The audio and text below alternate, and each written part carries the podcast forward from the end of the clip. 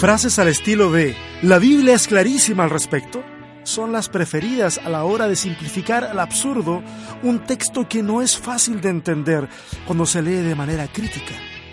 ¿Necesitamos sobrevivir a la lectura de la Biblia? Esto es Sobrevivir con Fe, el podcast.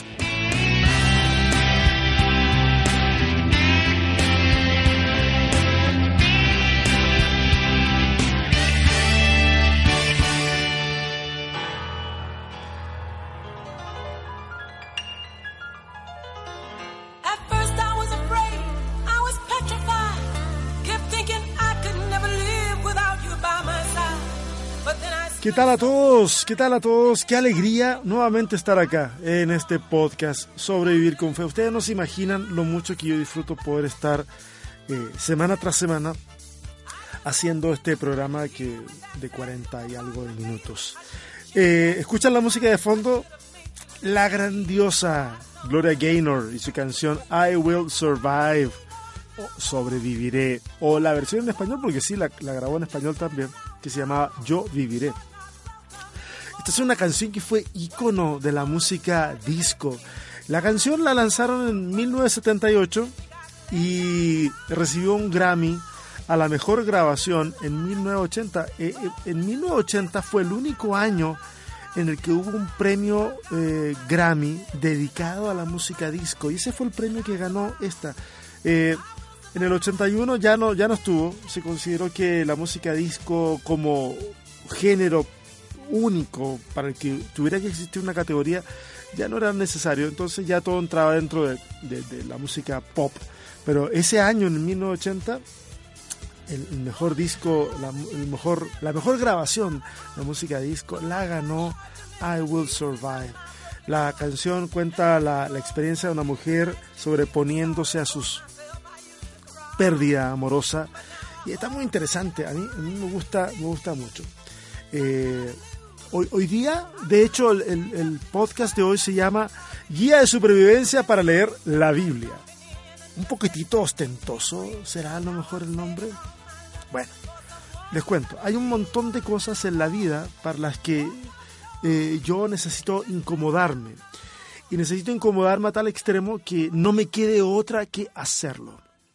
Y ahora, no estoy diciendo que eso sea algo loable. Al contrario, creo que es deplorable. Pero bueno, de eso estoy hablando cuando hablo de incomodarme al extremo. Mire, les explico un poquito y, abro un poquito mi corazón.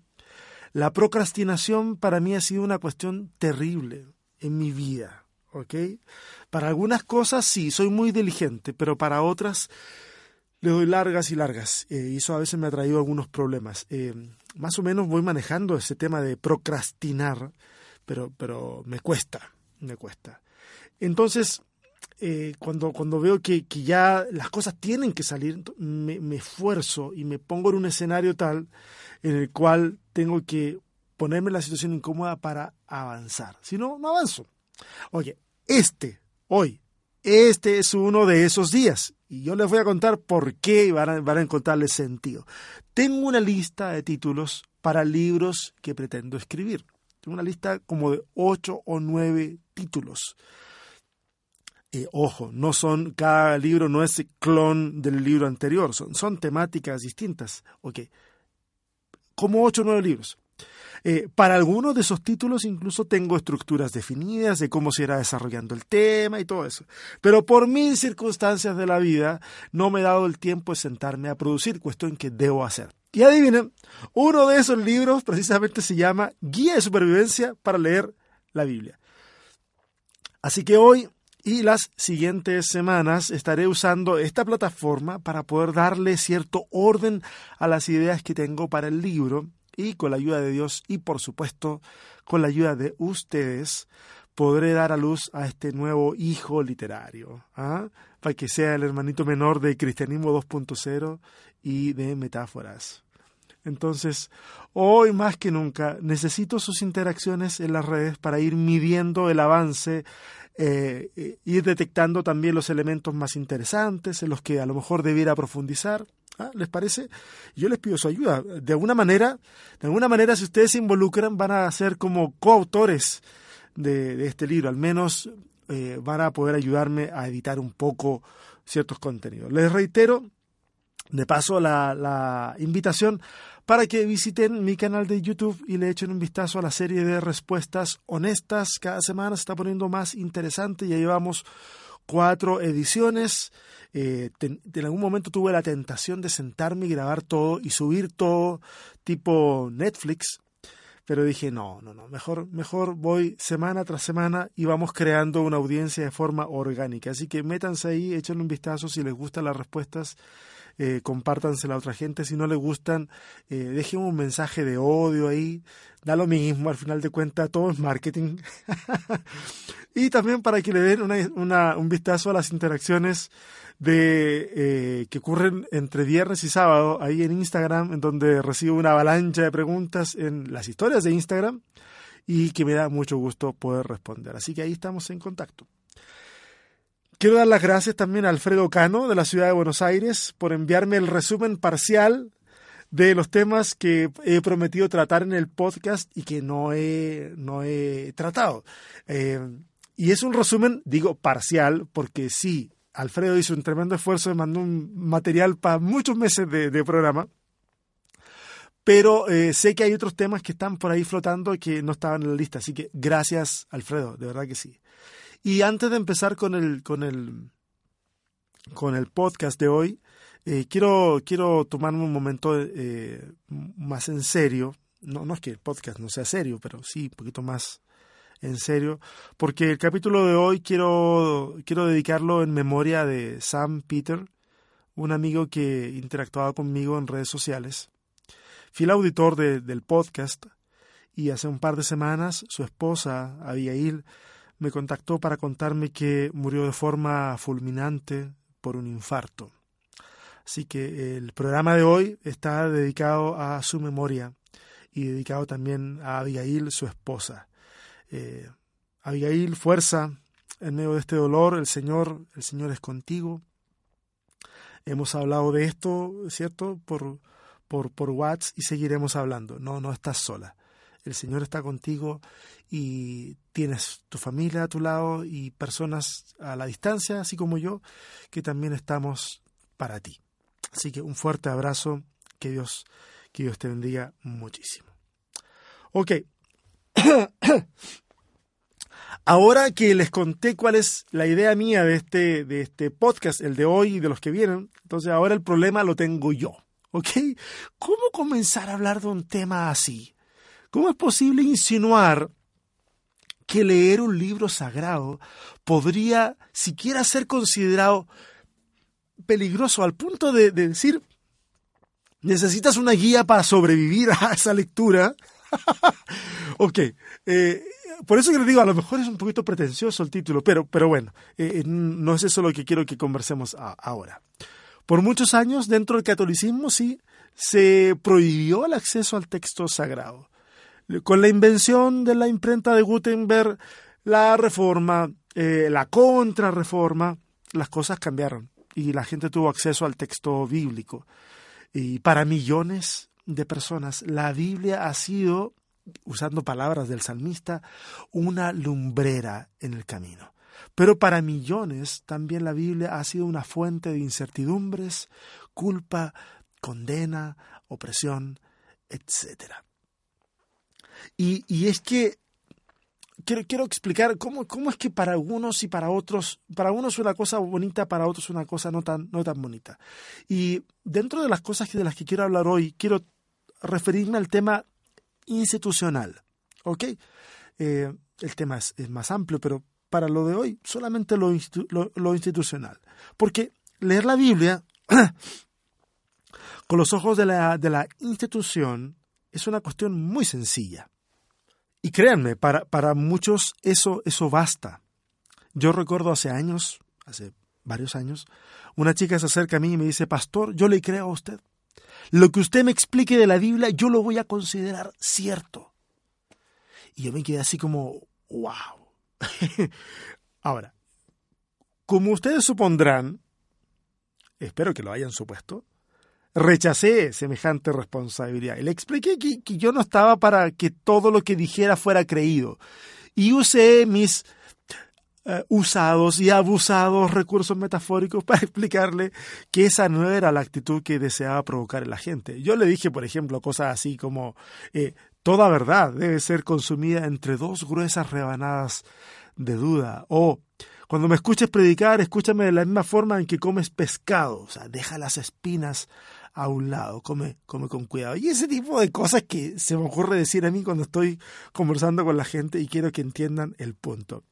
Eh, o, a veces lo que hice, bueno, no lo dije con ella, pero en otros momentos lo hice cuando eh, yo estaba predicando a veces algo y de repente los amenes se comenzaban a levantar la congregación y, y, tú tenías que detenerlos, detener, decirles, no, no diga amén, hermano, para invitar a la gente a pensar y, como acto reflejo de mi parte les mostraba la otra cara de lo que afirmaban y, yo veía cómo sus caras cambiaban de expresión, de satisfacción a desconcierto. Incluso en algún momento se pudo advertir un poquitito como, de desagrado. Y, es que yo no quiero que la gente me diga amén a las cosas que digo. Lo que quiero es que, es que la gente piense y se acostumbre a pensar. Ok, pensé que así como esta chica vino y me dijo, yo le creo a usted y lo que usted me diga, yo lo voy a creer. Eh, luego pensé que mucha gente ha hecho eso precisamente con su crecimiento espiritual. Se lo ha endosado a otras personas y han decidido creerle a todo lo que se les diga por evitar ese proceso en el cual se considera y se reconsidera lo que se cree que puede ser doloroso. Yo sé que muchos de los que escuchan este podcast han estado, están o estarán en ese proceso doloroso de considerar y de reconsiderar lo que se está creyendo. Por lo tanto, ese atajo eh, en donde como seres humanos nos buscamos evitar el dolor por un rasgo netamente de supervivencia, ¿ah? es un rasgo evolutivo, eh, entonces cuando encontramos un lugar que más o menos nos satisface, nos refugiamos en ese lugar y nos volvemos vulnerables a, la influencia de ese lugar y de sus líderes. Y al mismo tiempo nos volvemos invulnerables a la influencia externa. Si se entiende, ¿cierto? ¿Les parece natural lo que le estoy diciendo? E, es muy natural. Yo, yo por lo menos lo veo de forma muy natural en la vida de las personas. Pero esto trae un resultado, que se comienzan a producir sistemas petrificados que le dicen a la gente lo que tienen que pensar en vez de enseñarles a pensar. Otro resultado, ok, otro. Pastores autoritarios que van a imponer sus voluntades a través del peso de la escritura sagrada, diciendo, así dice la Biblia, o escrito está. Miren, cualquier payaso puede decir escrito está recupérate si alguno se, se, se, sintió medio ofendido.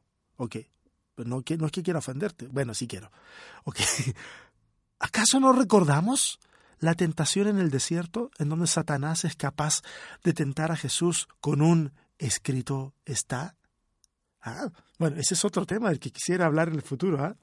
el tema de la tentación. Jesús en el desierto, físicamente real, ocurre en la mente, es una visión, es una metáfora.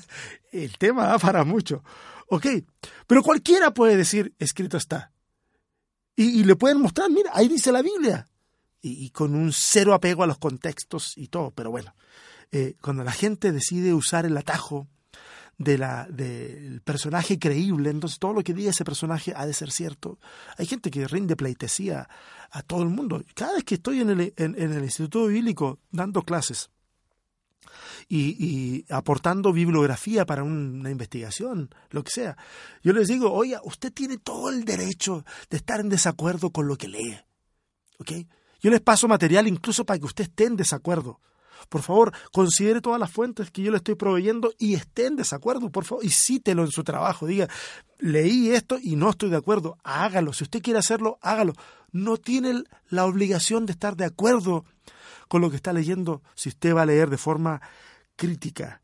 ¿Ok? Entonces trato de, de impulsar esa forma distinta de, de, aproximarse al conocimiento. Y no porque alguien escribió un libro, es una autoridad, lo invitaron de allá para acá, tiene quién sabe cuántos videos en internet, o tiene un programa de televisión, o tiene tres millones de seguidores en redes sociales. No, no, no interesa. Eso no valida lo que la persona pueda decir o no decir. Ok, berrinche terminado, sigamos.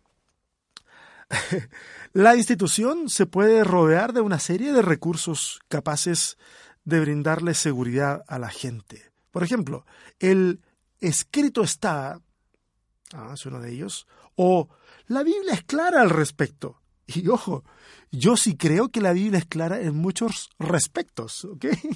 Pero en muchos, eh, en muchos menos de los que creemos cuando, cuando de repente la gente dice, eh, la Biblia no tiene contradicciones, pues yo dudo que esa persona haya leído bien su Biblia. De, verdad, honestamente, yo dudo que lo haya hecho bien. Eh, y aún hablando, retomando el tema de la Biblia es clara en, esto, eh, aún en esas cosas en que es clara, hay espacios para la discusión de pormenores que no son tan claros. Otro elemento que sirve para que la institución mantenga eh, control es la demonización de la duda. Ese puede ser otro elemento eh, para, evitar que se pierda el control. Es decir, frases como, por ejemplo, la duda es enemiga de la fe. Hermano, esto es sin dudar. O tenga fe. O son demonios los que está trayendo a su vida confusión turbación, etc. Y eso hace que ciertas preguntas ya no se hagan y que ciertos temas no se toquen, que la estructura y la administración de un lugar sean resorte exclusivo de las élites de la organización, etc. Cosas que no te metas ahí. No metas tu mano ahí, no preguntes ese tipo de cosas, no, no opines respecto de situaciones por el estilo. Yo he estado en salas de clase de institutos bíblicos, en donde cuando alguien hace una pregunta, hace una pregunta incómoda, todo el mundo se voltea y mira a esa persona así como diciéndole, ¿de qué estás hablando? Y, y, y ese tipo de, de, de, de, mirada colectiva, o sea, tienes que ser muy fuerte psicológicamente para no dejarte intimidar por eso y pedir disculpas por lo que acabas de decir. ¿Ok? Hay un experimento, no sé si ustedes lo, han visto eh, publicado por internet, un experimento de unos monos, unas bananas, una escalera. ¿Lo conocen? ¿Conocen el experimento? Ok, el experimento funciona muy bien como, como fábula, porque en realidad nunca se ha hecho. No, ese experimento no existe, nunca se ha hecho. No hay ningún registro de un laboratorio, de doctores que hayan tomado los apuntes. No, ese experimento nunca se ha hecho. Es un experimento que funciona como fábula, porque en realidad se, muestra, se muestra a nivel fabulesco un comportamiento que es totalmente observable en seres humanos. O sea, no es necesario hacer el experimento. El experimento social, eh, macro, ya se hizo, es observable. Por lo tanto, cuando lo vemos en, en monos y luego nos sale más fácil usar eso como espejo de nuestra realidad, ¿ok? O sea, explico eso porque a mí no me gusta andar diciendo cosas que terminan siendo eh, falsas, ¿sí? Y, se los voy a contar para explicarlo, para los que no, no conocen el experimento. Es fácil de entender y se los cuento. Básicamente, el experimento es que en un lugar, en una jaula o, no sé, un lugar cerrado, eh, hay cinco monos una escalera como tijera y sobre esa escalera, la base que queda en la punta de la escalera de tijera, unas bananas. Eh, entonces, lo que sucede es que eh, eh, el instinto es que uno de los monos va y saca una banana y se la come. Pero cuando ese saca la banana y se la come, a los otros monos les cae agua. Entonces son, les produce una sensación displacentera. luego sube otro mono, saca otra banana se la come y al resto de los monos les cae agua. Y así, el siguiente mono, el siguiente mono, y, y, les cae agua. Y esa es una sensación desagradable para ellos. Y llega un punto en el cual uno de los monos quiere subir a buscar una banana y los otros monos lo detienen y lo golpean. Luego el siguiente mono intenta hacer lo mismo y, y, los otros monos nuevamente lo detienen y lo golpean. De alguna manera han internalizado que cada vez que sube un mono y se mete con las bananas que están ahí arriba, algo bueno le pasa a ese que fue, porque por último se la come, pero al resto, al resto les cae agua y es una sensación que no quieren repetir. Y así el tema sigue avanzando hasta que ninguno de los monos se sube. Entonces, ahí tienes cinco monos, una escalera, unas bananas arriba y nadie las toca. El experimento sigue, reemplazan a uno de los monos, meten a, otro ahí adentro, que inmediatamente al ver la banana, nuevito que llegó, va y va a subir, y antes de que suba, los monos lo agarran y le dan duro. Y, y ocurre tal vez una siguiente vez y le dan duro reemplazan a otro mono que tiene la misma reacción, va a buscar, o la el mismo instinto, va a buscar la banana, lo bajan a golpes, y así la experiencia se, se, se repite nuevamente, y ya al final se reemplazan a todos los monos, y ninguno de ellos va a tocar la banana. Nadie esos monos nuevos, nadie sabe por qué. A ninguno le han echado agua encima. Y entonces eh, por supuesto, aparece la reflexión respecto de ese experimento versus lo que se observa en la vida real. Insisto, esto es un experimento que no existe. Eh, o sea, existe como, como esto, como metáfora, como fábula, pero no existe en la vida, en la vida real. Pero resulta muy plausible porque es lo que vemos nosotros en nuestro entorno. Eh, subir les causa dolor, acceder a, eso no es bueno para nosotros, dicen los monos, pero, pero es, interesante porque al final hay un grupo de cinco monos que ninguno recibió ninguna represalia, aparte de la que recibió de los otros monos. Y se genera entonces un sistema autorregulado por el dolor, por la represión frente a ciertos actos. Ah, ¿Les resuena toda esta experiencia de los monos aplicada a, lo institucional? ¿Les resuena de alguna manera? El recién, el recién llegado observa la, la contradicción bíblica en nuestros grupos y los otros monos lo golpean. bueno, los otros monos, ¿cierto? Entre comillas. Y lo golpean simbólicamente, por supuesto. Para que no apunte a eso. Y entonces ya no son golpes, ¿cierto? ya no, ya no son, no, no es la violencia física, por lo menos ahora. En otro tiempo, los cristianos tenemos mucho de que avergonzarnos de nuestras actitudes matonescas en otro tiempo. Hoy en día las disfrazamos mucho mejor con palabras y con malas actitudes, pero sigue siendo violencia. Y, entonces, cosas como, eso no se pregunta acá. Y te dejan así con cara de, te con cara de que te desubicaste, ¿eh? O, por ejemplo, mira, necesitas leer más la Biblia. O, ¿cómo vas a saber más que la persona que nos enseña? Así como, ¿cómo vas a tener tu razón? Tú, que vienes recién llegando. Ah, o, hay que respetar la autoridad dada por Dios. Esa autoridad es mi líder, mi pastor, mi apóstol, etc. Y Él es la voz de Dios en esto. U otras frases como, bueno, si no nos han enseñado esto es porque no es necesario que lo sepamos.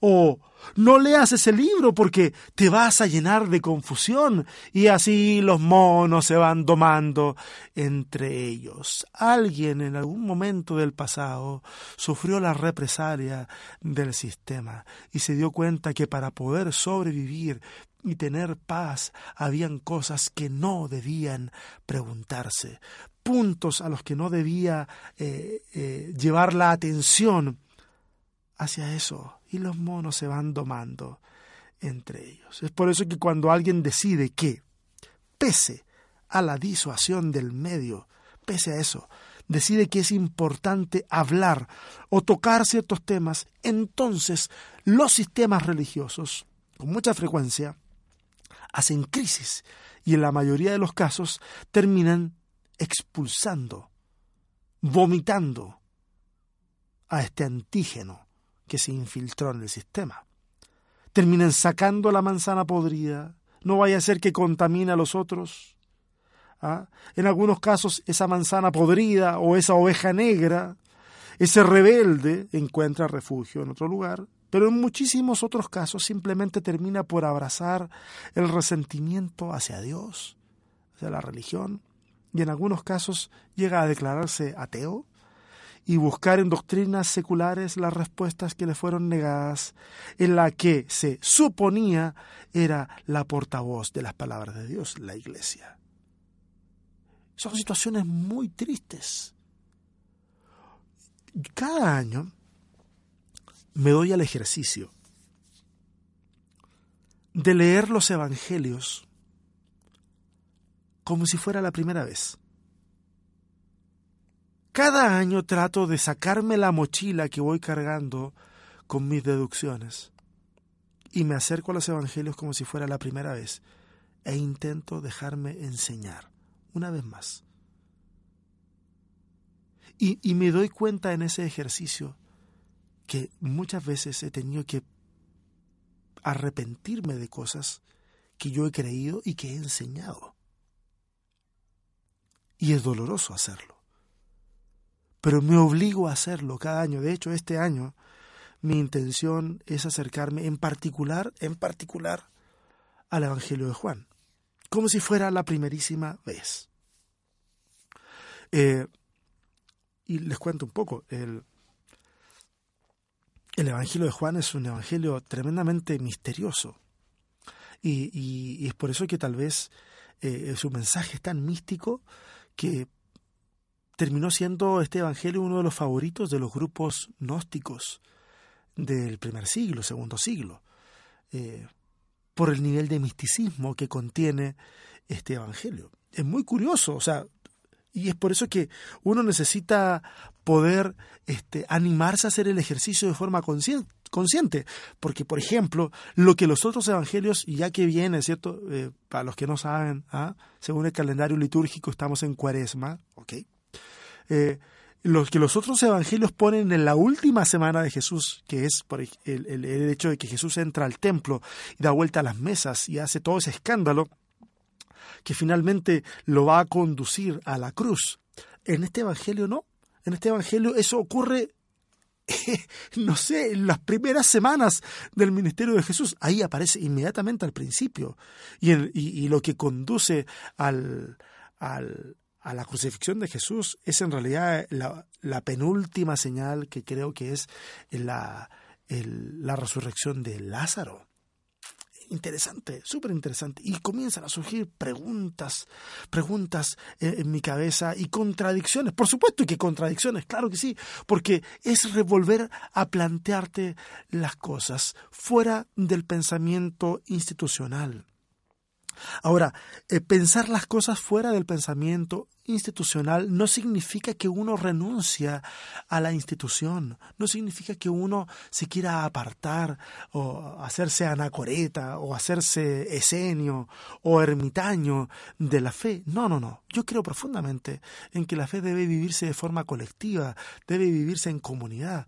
Y si la institución es, es el lugar donde estás, posiblemente valga la pena permanecer en ese lugar con la esperanza de poder impulsar ciertos cambios. Siempre es bueno volver a las escrituras y leerlas con ojos renovados, con perspectivas renovadas. Eso le hace bien a la fe. Eso te hace bien a ti. Eso me hace bien a mí. Pero la Biblia no es un libro fácil. No es un libro fácil. Y no quiero seguir metiendo, se me cruzan mil cosas en la cabeza que son para los siguientes capítulos. Hoy simplemente quiero introducir eh, esto que, que, que, es el desafío que tengo de hacer este libro y cómo quiero, cómo es que quiero hacerlo con la ayuda de ustedes. Se vienen un montón de cosas, pero no quiero salirme de, de, de dos cuestiones fundamentales. Uno, reconocer que la Biblia es un libro complejo de entender. Y, número dos, reconocer de que siempre va a ser más fácil entenderla al alero de la institución. Y es cuando tú abres un poco la puerta fuera de lo institucional que te vas a topar con problemas. Soy una persona de fe. Algunas personas me ven o escuchan y pensarán de que yo no soy una persona de fe. Los que me conocen de cerca saben que soy una persona de fe. Es más, me arriesgo. Soy una persona que cree en milagros. Tal vez no como el común de la gente se los imagina ni con la frecuencia que los oye eh, dar testimoniar, pero soy una persona que ha visto milagros y por lo tanto creo en milagros. Soy una persona de fe y creo en un texto inspirado, pero creo que es un texto que nos ha llegado mediado de elementos falibles, los seres humanos, que somos falibles, casi casi por definición. Creo que el texto entonces contiene no solo las palabras de Dios, también contiene las palabras de los hombres. Que en ese misterio de la, revelación, esas palabras de hombres terminan siendo también palabras de Dios, porque de alguna manera el, ese todo, el todo, comunica el mensaje que es vida para nuestros seres. Es, prácticamente indisoluble. No puedo eh, de forma tan sencilla separar una cosa de, la otra. Creo que las dudas debieran ser nuestras invitadas constantes en la iglesia y creo que un expositor del texto bíblico que solo quiere llenarte con certezas pero que no estimula la pregunta disidente en realidad no está haciendo un muy buen trabajo. Creo que la palabra de Dios por excelencia no es un texto sino una persona, el Cristo. Creo que, creo que la Biblia no es un libro mágico, sino que es un libro espiritual Creo que la Biblia no contiene todas las respuestas, pero sí las suficientes. Creo que cuando tomamos un texto de la Biblia y lo dejamos caer sobre una persona para oprimirle y hacer valer nuestro punto, violamos el corazón del texto bíblico y entristecemos el corazón de Dios. Creo que muchos problemas bíblicos se solucionarían con menos teología y más sentido común. Y creo que esta serie que comenzamos hoy puede ser una gran aventura. Así que abróchate el cinturón, estamos recién en primera y queremos llegar por lo menos a los 240 kilómetros por hora. Un fuerte abrazo para todos y cada uno de ustedes. Eh, que tengan una linda semana. Nos estamos viendo la próxima semana. Bye.